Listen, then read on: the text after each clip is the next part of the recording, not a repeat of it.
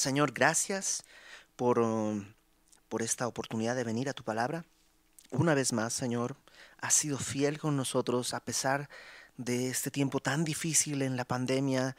Eh, nos hemos podido todavía reunir a través de estos medios digitales, tecnológicos, para tener comunión contigo y con tu palabra y poder ser animados, ser exhortados, eh, ser corregidos, Señor, ser instruidos a través de tu palabra. Y el día de hoy, Señor, nuestro anhelo es ese, que tú nos hables y que de esta manera tú seas glorificado al hacer en nosotros una obra. En el nombre de Jesús, Señor. Amén. Primer libro de Samuel, capítulo 14. Estamos en un momento crucial. Em, lamentablemente tuvimos que partir este capítulo, pero este momento es una sola batalla, es una sola escena. Te pongo en contexto rápidamente.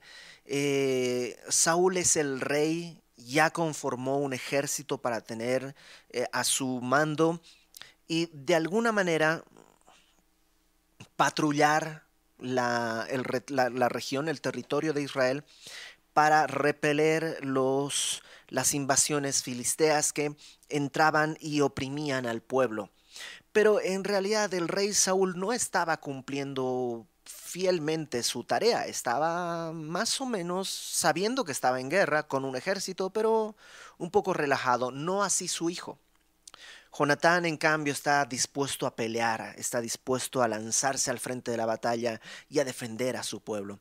Y por haber hecho eso, hay un regimiento filisteo que es atacado y luego viene un gran ejército que se divide después en tres ejércitos. Eso lo vimos en el capítulo 13 y vienen contra eh, la nación de Israel, Saúl lo que hace es tomar a su ejército y replegarse, y replegarse, y replegarse, y ahora está en, debajo de un granado eh, con 600 hombres sin hacer nada, hay una guerra, pero él está pasivo, mientras que Jonatán, su hijo, una vez más dice, a Dios le da lo mismo salvar con muchos o con pocos. Y entonces se lanza a ver el campamento enemigo, él y su escudero, dos nada más. Y, Dios confirma que él estaba ayudando y, fortaleciendo y protegiendo y dirigiendo a Jonatán, de modo que en muy poquito tiempo ya él y su escudero mataron a una buena cantidad de filisteos. El resto lo hace Dios. Dios hace que entre un temor terrible en los filisteos, luego una confusión, luego tiembla la tierra y ellos empiezan a matar entre sí. Eh, y, eso provoca, o sea, este acto de valor de Jonatán provoca que algunos que habían sido traidores, que habían, se habían pasado al bando enemigo, ahora regresan a, su, a su nación, a Israel. Otros que estaban eh, atemorizados y escondidos, ahora salen de su escondite. Y el pueblo entonces empieza a, a, despertar porque Jonatán dio un paso de fe. Y de esto, todo esto lo hablamos la semana pasada. El versículo 23 del capítulo 14, que es donde nos quedamos, dice, así salvó Jehová a Israel aquel día y llegó la batalla hasta Bet Abem.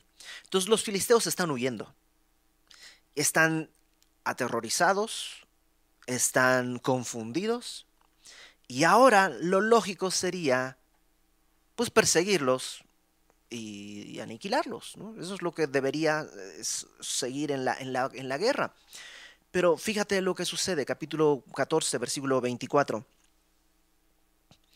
Pero los hombres de Israel fueron puestos en apuro aquel día, porque Saúl había juramentado al pueblo, diciendo, cualquiera que coma pan antes de caer la noche antes que haya tomado venganza de mis enemigos, sea maldito. Y todo el pueblo no había probado pan. Y cuando lo lees dices, ¿por qué? O sea, ¿qué necesidad hay de esto? Ah, me estoy tapando la pantalla. Ahora sí. ¿Qué necesidad había de, de, de esto? No había realmente ninguna necesidad. Pero es que Saúl no está librando la batalla por el pueblo, él está librando su propia batalla para ser consolidado autoridad, para ser admirado, respetado. ¿Te acuerdas que cuando Jonatán hace la primera incursión, él hace tocar la trompeta por todo el país diciendo que Saúl había conquistado a los filisteos? ¿Te acuerdas que la semana pasada, cuando empieza todo este problema y empiezan a matarse entre los filisteos, lo que Saúl hace es, a ver, traigan el arca. Eh, vamos a ofrecer un sacrificio, eh, vamos a, no sé, como que quiere, quiere portarse muy religiosamente, quiere conquistar al pueblo mostrándose muy religioso en un momento en que no cabía esa actitud. Y ahora que ya está el enemigo huyendo, lo que Saúl hace es decir, declaro ayuno nacional. Vamos a ayunar para honrar a Dios. Ahora, el ayuno no es nada malo. El ayuno es una disciplina que el Señor Jesús, cuando hace referencia al ayuno, dice, cuando ayunéis haréis así. Y pues ayuna, lava tu cara, no pongas cara de angustia y todo esto. Pero lo importante está al principio, no dice y si ayunas, sino cuando ayunéis. Da por sentado de que el cristiano va, va a tener el ayuno como una de sus herramientas. Entonces el ayuno no es malo, pero Saúl no está buscando agradar a Dios. ¿Cómo lo sé? Fíjate lo que dice ahí en el versículo 24. Cualquiera que coma pan antes de caer la noche, antes de que haya tomado venganza de mis enemigos, sea maldito. Ah, caramba. ¿Y eran los enemigos de Saúl?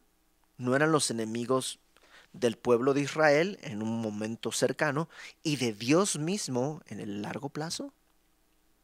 Esto no tenía que ver con Saúl. Pero Saúl está tan ensimismado que ahora dice, hagamos ayuno nacional. Si Saúl pensaba que eran sus enemigos y su batalla, ¿por qué no ayunaba él solito? Porque él no le interesaba buscar a Dios realmente. Él le interesara, le interesaba quedar como un hombre radicalmente religioso delante del pueblo. Y podríamos caer en ese tipo de cosas, en ese tipo de religiosidades, como que yo diga, ok, semilla de mostaza y todos sus seguidores, mañana vamos a ayunar y el que no ayune quedará, no sé qué, y ponemos alguna maldición ahí, y, o, algo menos, no sé, a partir de mañana, semillosos, tenemos que leer la Biblia 64 minutos diariamente, por lo menos, y aquel que no lo haga, ok, si tú quieres leer la Biblia 64 minutos diariamente, lo cual está bien, pues hazlo. Pero eso no quiere decir que tienes que imponer ese acto sobre los demás. ¿Por qué? Porque esto que él está haciendo no tiene que ver con lo que Dios demandó. Dios en ningún lugar en la Biblia dice, cuando, hay, cuando os halléis en la batalla, os guardaréis de comer hasta que haya acabado la batalla, porque si no seréis malditos. No dice Dios eso en ningún lugar. No tiene un sentido lógico, porque si van a pelear, lo que necesitan es estar bien alimentados y fortalecidos, no ayunados y debilitados. A Saúl no le importa ni la guerra, ni la gente, ni la gloria de Dios, le importa quedar como un hombre religioso y decimos, ah, qué barbaridad, Saúl. Pero tú y yo podríamos ser esto. Podríamos tú y yo caer en este abuso religioso. Solo porque tengo la autoridad. Yo como cabeza del hogar, yo como padre de familia, comenzar a decir, hoy no vamos a comer, vamos a hacer ayuno. Yo conocí una vez una persona, un señor, que levantaba a su familia a las 3 de la mañana para orar. ¿Está mal tener una noche de, desvelo, una velada de oración? No, no está mal. Pero... Pero es de muy bruto levantar a tu familia a esa hora porque, o sea, si tú quieres orar, maravilloso, levántate, ora, vete a una esquina, qué bueno que te oras a esa hora que nadie te ve para que la gloria sea de Dios. Pero Saúl no quiere eso, quiere presumirse, ¿quién es el que es maldito? o sea, ¿quién puede maldecir? En todo caso, ¿no crees que Samuel tendría que haber dicho, esto tenemos que hacer para buscar al Señor? Esto, o, el sacerdote, tenía un sacerdote ahí, pero es Saúl el que no quiere hacer. Versículo 25. Y todo el pueblo llegó a un bosque donde había miel en la superficie del campo. Eh, esto de que había miel en la superficie del campo nos suena muy raro porque de este lado del mundo la miel la encontramos en panales. No, no está chorreando, sino está en algún panal. Pero en esa parte del mundo hay dos tipos de miel. Uno, la que producen las abejas así, en panal tal cual, y otras que, la, que son como panales, digamos, incrustados en los árboles, de modo que la miel chorrea. Y es algo relativamente común. Entonces, eso es lo que había. Entran al bosque y hay, eh, pues, miel chorreando por los árboles. Entró pues el pueblo en el bosque, y aquí que la miel corría, pero no hubo quien hiciera llegar a su mano a su boca, porque el pueblo temía el juramento. No temían a Dios, temían este juramento que Saúl había hecho. ¿Sabes? Lo que Saúl está haciendo es producir en el pueblo temor, pero no un temor limpio, sino un temor sucio. Es como que nuestros hijos deben temernos, sí, porque somos una autoridad sobre ellos. Tiene que haber un temor delante de nosotros, temor a mentir, temor a hacer lo malo. Tiene que es natural que haya ese temor, pero el temor sucio se provoca cuando cometes abusos contra ellos. Cuando ya no pueden hablar porque temen qué es lo que vas a hacer, cómo vas a reaccionar. Cuando ese temor sucio produce distanciamiento aunque pudiera conseguir la obediencia, así, entre comillas, una obediencia falsa, exterior, nada más eh, superficial, en realidad produce distanciamiento. En cambio, el otro temor, el que, el que de la Biblia habla, que el temor de Jehová es el principio de la sabiduría, eh, dice el Salmo 19, que el temor de Jehová es limpio, que permanece para siempre.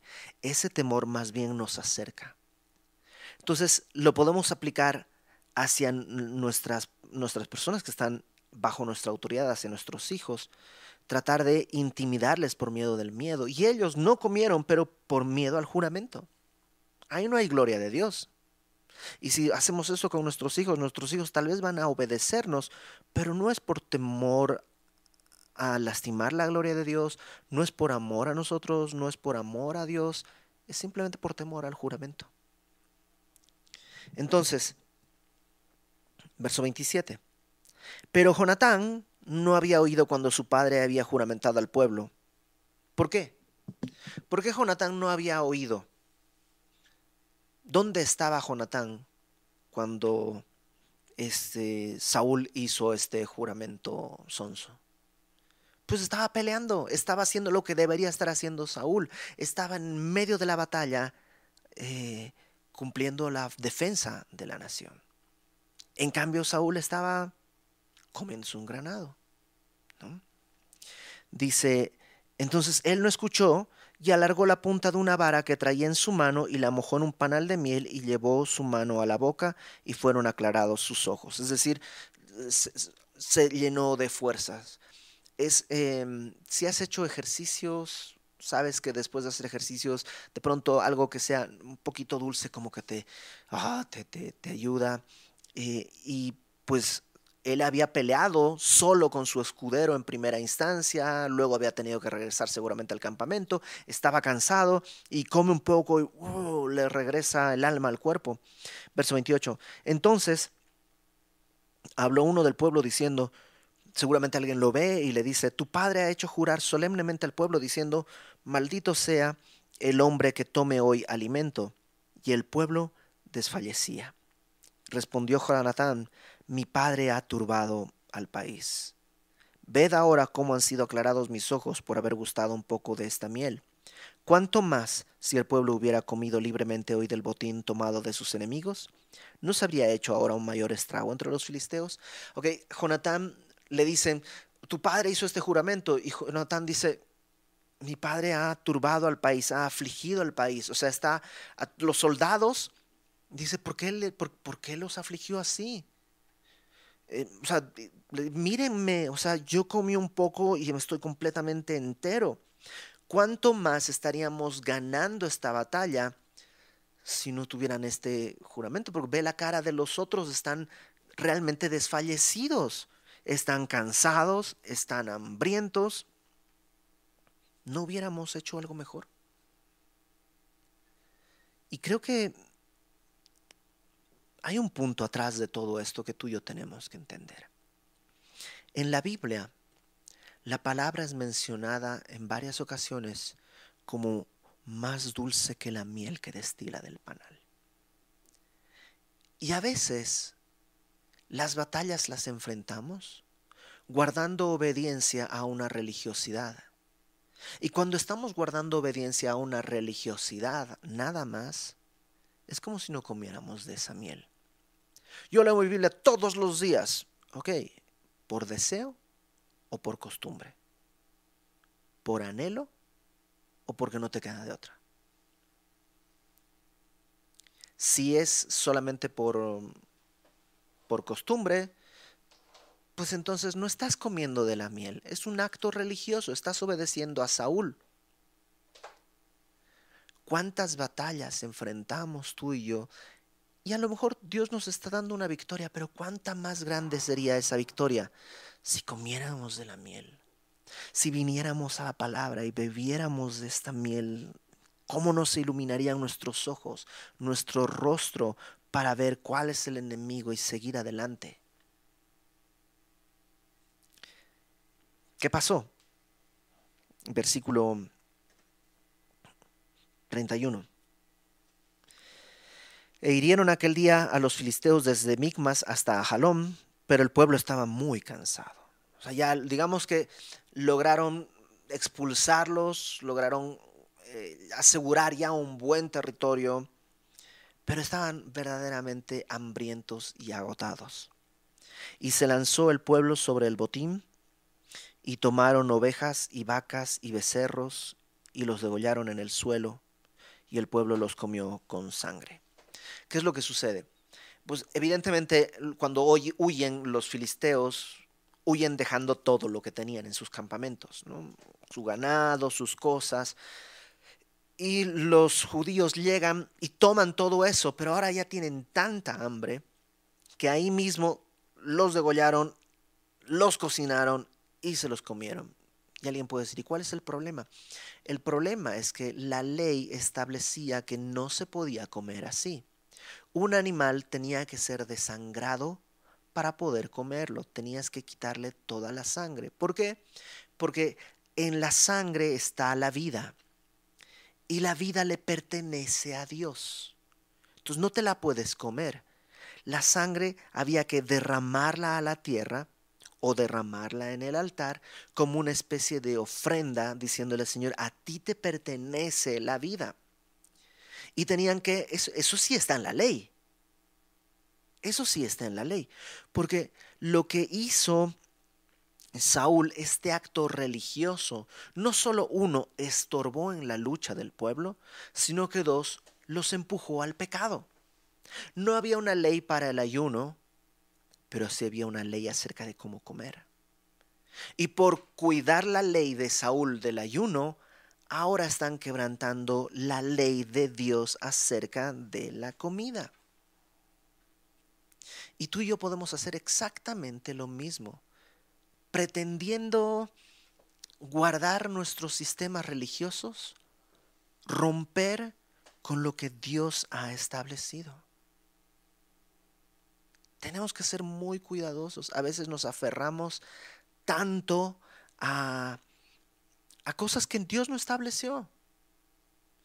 Que por guardar esas tradiciones o ese tipo de situaciones, despreciamos lo que Dios había dicho. Hay un ejemplo, y ese es un ejemplo que no es muy bueno, pero creo que ilustra bien.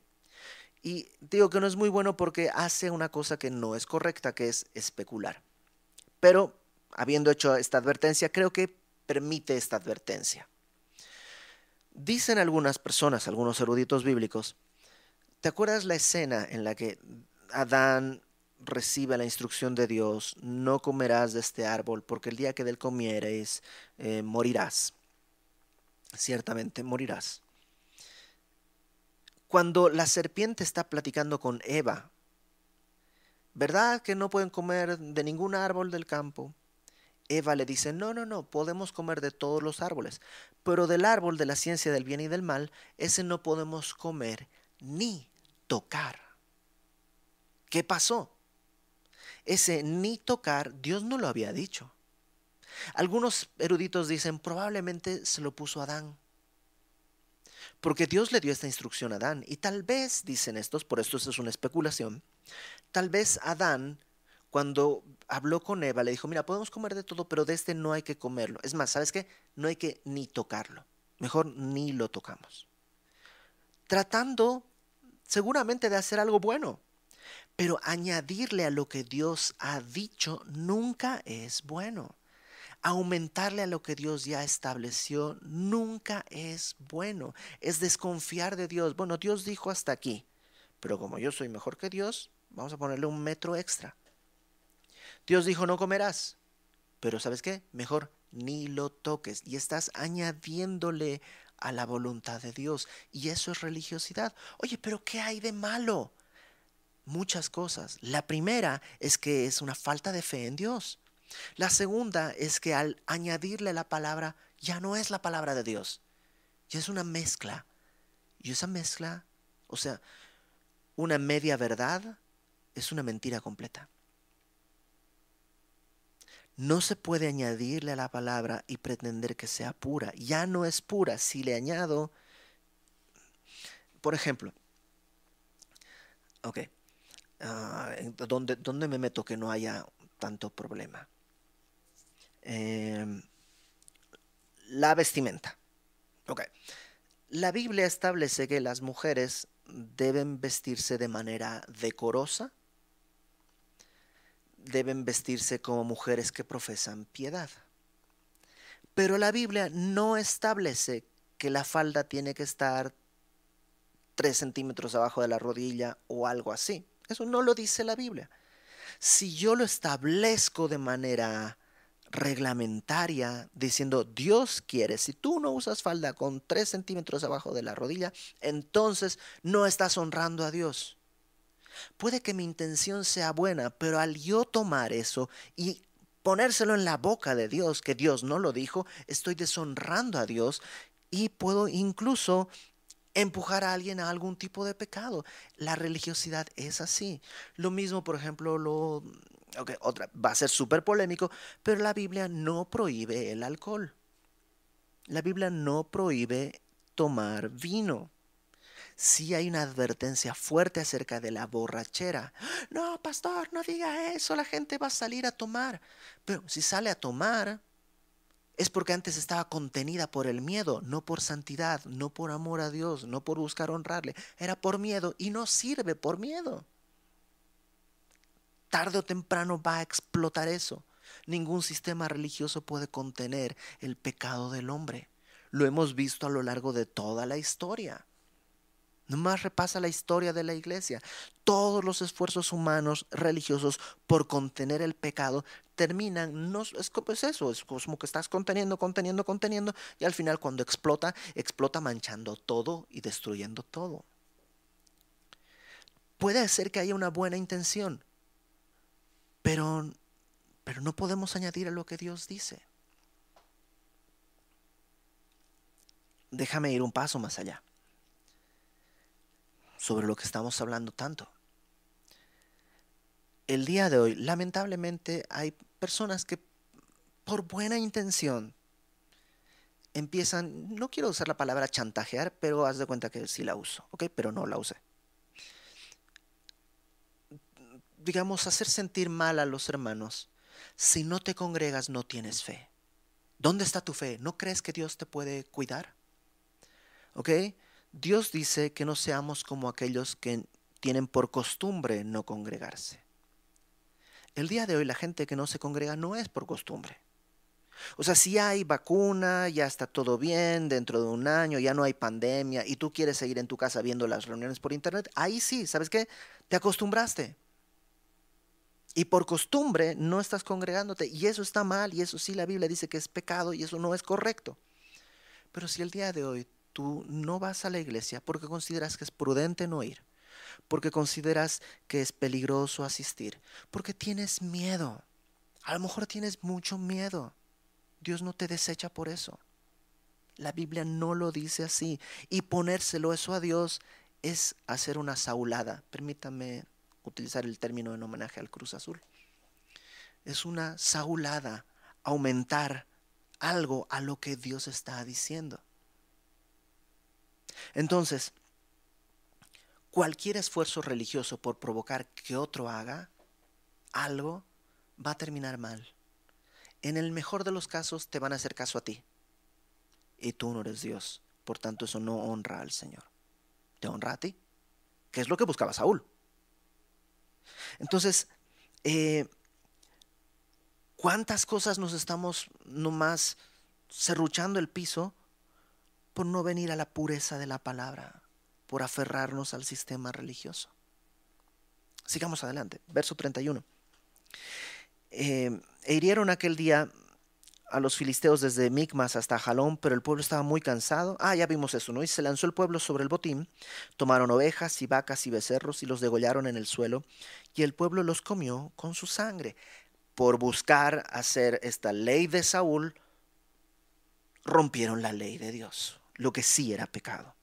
Y le dieron aviso a Saúl, diciendo, el pueblo peca contra Jehová, comiendo la carne con la sangre. Alguien le dice, Saúl, está pasando esto. Y él dijo, vosotros habéis prevaricado. Y es así como que, a ver, a ver, a ver, ¿vosotros? Sí, sí, sí, yo no he comido. Yo he guardado el ayuno. Ellos son los que han pecado. Saúl, todo comienza contigo. Pero sabes, siempre el religioso ve que todos están mal menos él. Todos están mal, todas las iglesias están mal, todos los cristianos están mal, todos los, todos, todos, todos, todos, todos. Y a lo mejor el problema no está ahí. Habrá que buscar cuál es la constante en ese problema. Ya te has cambiado a cinco iglesias, es que no hay ninguna buena. Pues, ¿Cuál será la constante en esas cinco iglesias? ¿Cuál es el punto común malo en esas cinco iglesias? Pues tú, tal vez es un asunto religioso. ¿Y Saúl qué hace? Pues sigue en su afán religioso. Tráiganme una piedra grande. Además dijo Saúl, esparcíos por el pueblo y decidles que me traigan cada uno su vaca y cada cual su oveja, y degolladlas aquí, y comed, y no pequéis contra Jehová, comiendo la carne con la sangre. O sea, Saúl, ahora eres sacerdote. Pues un poco mejor que sacerdote, tal vez diría Saúl.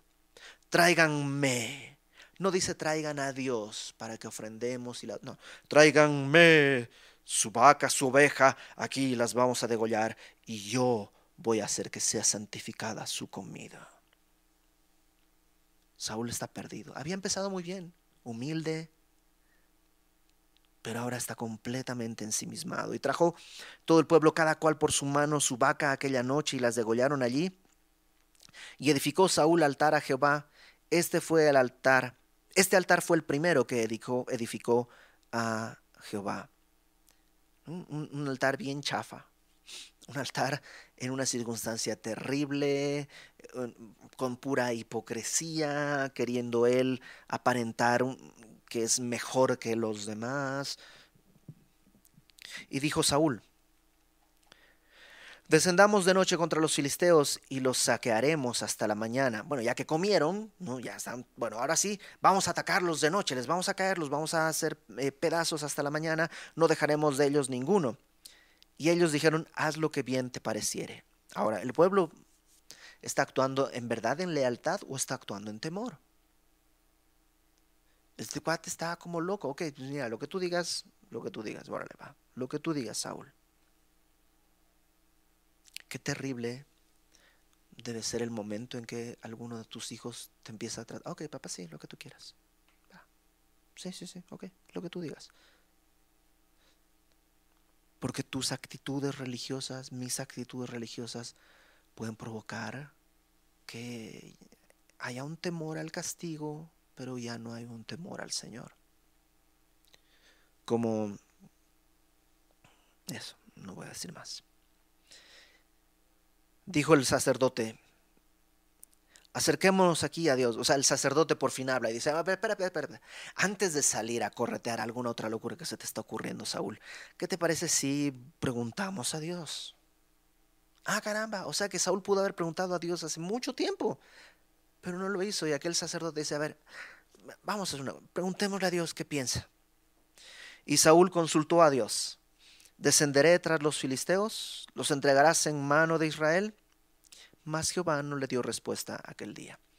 Es, es, esto no está muy claro cómo. Probablemente usaron el Urim y el Tumim del que hablamos la semana pasada, que eran, se cree, algo así como dos piedrecitas que se usaban para preguntas que tenían respuesta sí o no. La blanca, digamos, sería sí, la negra sería no. Entonces, lo, importante es que cuando preguntó a Dios, Dios no contestó nada. Dios no dio respuesta aquel día. Entonces dijo Saúl, venid acá todos los principales del pueblo y sabed y ved en qué ha consistido este pecado hoy. Ah, caramba. Hay un pecado, dice Saúl. Vengan, quiero ver quién de ustedes ha pecado. Seguramente comieron, comieron. Ese es el pecado. Por eso, porque comieron, Dios no me está hablando. Es dolorosísimo el número de personas que yo conozco, hombres, padres de familia, que culpan de todo a sus esposas, a sus, es que es su pecado, el pecado de mi esposa, el pecado de mis hijos. Ellos son los que, ellos son los que, ellos son los que, ellos son los que no oran, no leen, no escuchan. Voltea a verte. Y quiero hablarle a los hombres. ¿Sabes qué? Si eres hombre, tú eres el responsable de tu hogar. Y si tu esposa no lee, es tu responsabilidad orar hasta que Dios doble su corazón. Es la responsabilidad del hombre. Entregarse por su esposa como Cristo se entregó por la iglesia. No como Saúl. Saúl dice, a ver, vengan todos, vamos a ver quién pecó.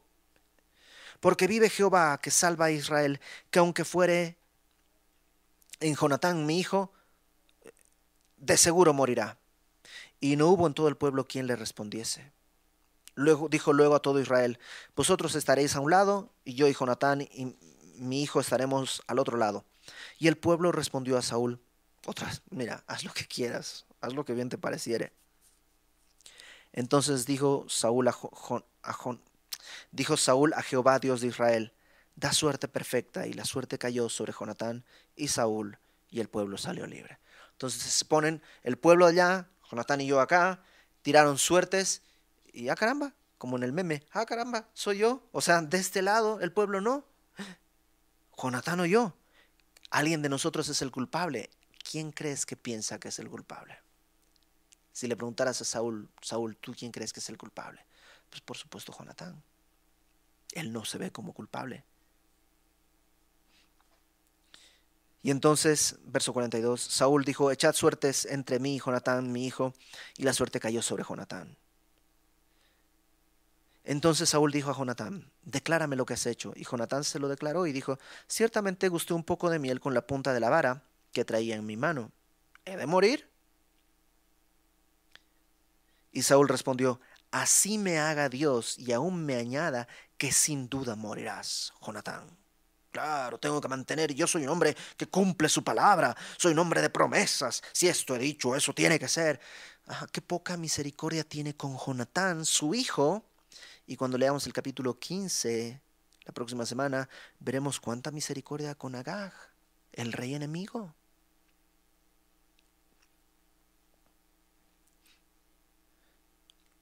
Y entonces el pueblo dijo a Saúl, ¿ha de morir Jonatán, el que ha hecho esta grande salvación a Israel? El pueblo dice, no, mira, todo tiene un punto y ya. O sea, hay, un, hay una frontera que no puedes rebasar. Saúl, ¿sabes qué? Ahí está. O sea, alto, esto no va a pasar. Si estamos acá en victoria, es porque este muchachito tuvo el valor de salir mientras tú todavía, límpiate, todavía tienes aquí manchado de la granada que te estabas comiendo mientras Saúl, mientras Jonatán estaba peleando. El pueblo le dice, no, ninguno, dice, vive Jehová, que no ha de caer, caer un cabello de su cabeza en tierra, pues que ha actuado hoy con Dios. Así el pueblo libró de morir a Jonatán. Yo creo que cuando tiraron suertes, por supuesto Dios está dirigiendo esto. La suerte cayó en Jonatán con el propósito número uno de mostrarle a, a Saúl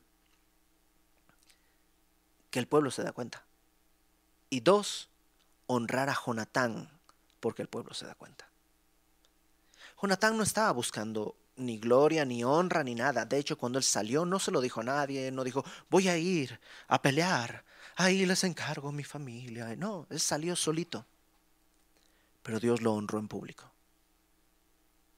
En cambio, Saúl quiso honrarse y termina el pueblo diciéndole, hasta aquí. Verso 46, y Saúl dejó seguir a los filisteos y los filisteos se fueron a su lugar. O sea que pudo haber sido una mayor victoria pero no se pudo por el orgullo y la religiosidad de Saúl. ¿Cuántas batallas estamos perdiendo por nuestro orgullo o por nuestra religiosidad? ¿Cuántas batallas estamos tirando a la basura? Sí hay una victoria, una magra victoria, pero ¿cómo podría haber sido si confiáramos verdadera y genuinamente en el Señor? y en su palabra, si viniéramos a la miel de su palabra, a ser nuestros ojos iluminados y nuestro rostro iluminado. Verso 47, y voy a leer toda esta última parte, que es como una especie de panorama de la vida de Saúl. Después de haber tomado posesión del reinado de Israel, Saúl hizo guerra a todos sus enemigos en derredor, contra Moab, contra los hijos de Amón, contra Edom, contra los reyes de Soba, contra los filisteos, a donde quiera que se volvía, era vencedor. Y reunió un ejército y derrotó a Amalek y libró a Israel de mano de los que lo saqueaban. O sea que lo que nos muestra es que Dios fue fiel. A pesar de Saúl, Dios fue fiel con su pueblo. Pero eso ensoberbeció a Saúl cada vez más y más. Y los hijos de Saúl fueron Jonatán, Isui y Malquisúa, y los nombres de sus dos hijas eran el de la mayor Merab, el de la menor Mical, el nombre de la mujer de Saúl era Ahinoam, hija de Ahimaas, y el nombre del general de su ejército, del general de su ejército era Abner, hijo de Ner, tío de Saúl, porque Cis, padre de Saúl, y Ner, padre de Abner, fueron hijos de Abiel y hubo guerra encarnizada contra los filisteos todo el tiempo de Saúl y todo lo que todo a, a, todo el que Saúl veía que era hombre esforzado y apto para combatir lo juntaba consigo. ¿De qué se trata todo esto? De Saúl. De la familia de Saúl, de los triunfos de Saúl, de los soldados de Saúl, de la estrategia de Saúl. Esa fue su vida fue ensimismándose, ensimismándose, ensimismándose. Cuando Dios le daba victorias pensaban que eran suyas, se ensimismaba más y más y más y más. Su orgullo y su religiosidad fueron su, su lazo. Que no nos pase algo así. Soltemos eso. Hay varias formas en que la religiosidad opera. Una de ellas es cuando yo pienso que Dios me quiere a mí más por lo que hago que a otro que no hace lo que yo he hecho.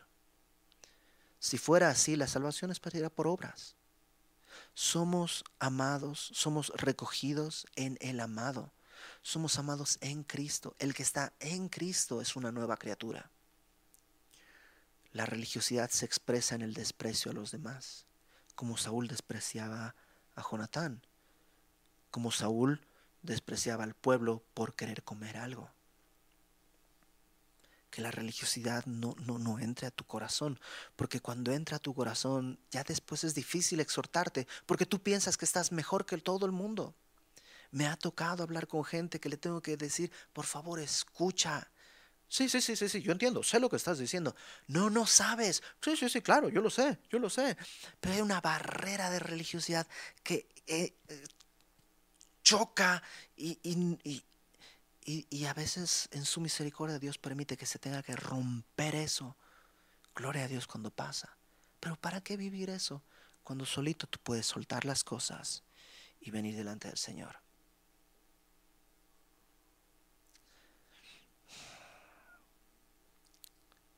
Vamos a orar.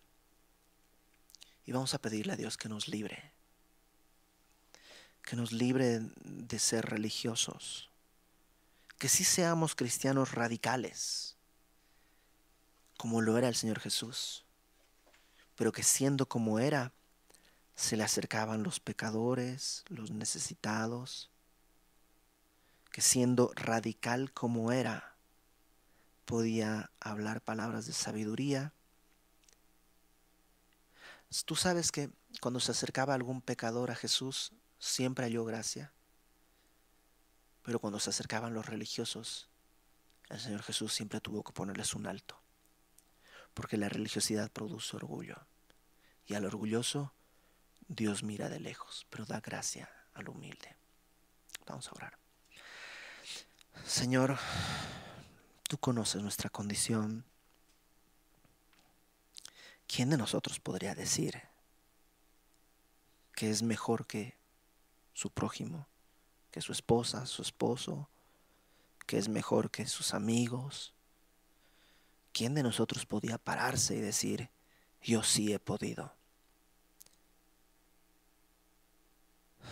Si en nosotros ha habido, Señor, alguna vez algo bueno, ha sido simplemente la huella de que tú nos has tocado. Nada más. Es tu gloria. Ayúdanos, Señor, a no enorgullecernos, a no aferrarnos a un sistema religioso con el cual nosotros nos sintamos mejores que otros, sino a ver a cada uno de nuestros hermanos, Señor, como superiores a nosotros mismos, teniendo en nuestra mente la mente que hubo en ti. Tú, Señor, que no estimaste el ser igual a Dios como algo a que aferrarte, sino que te despojaste por completo. Ayúdanos, Señor, a no tomar en poco tu palabra, sino venir a ella y no de manera religiosa, sino como un hambriento y necesitado para las batallas que tenemos, venir a comer de la miel que destila que tú ya, como al pueblo, ya habías preparado para que ellos comieran y pelearan. Así, Señor, día con día, llévanos esos campos de miel para pelear la batalla que tenemos enfrente. Que no sea de manera religiosa y artificial, sino en nuestro corazón pon esa hambre.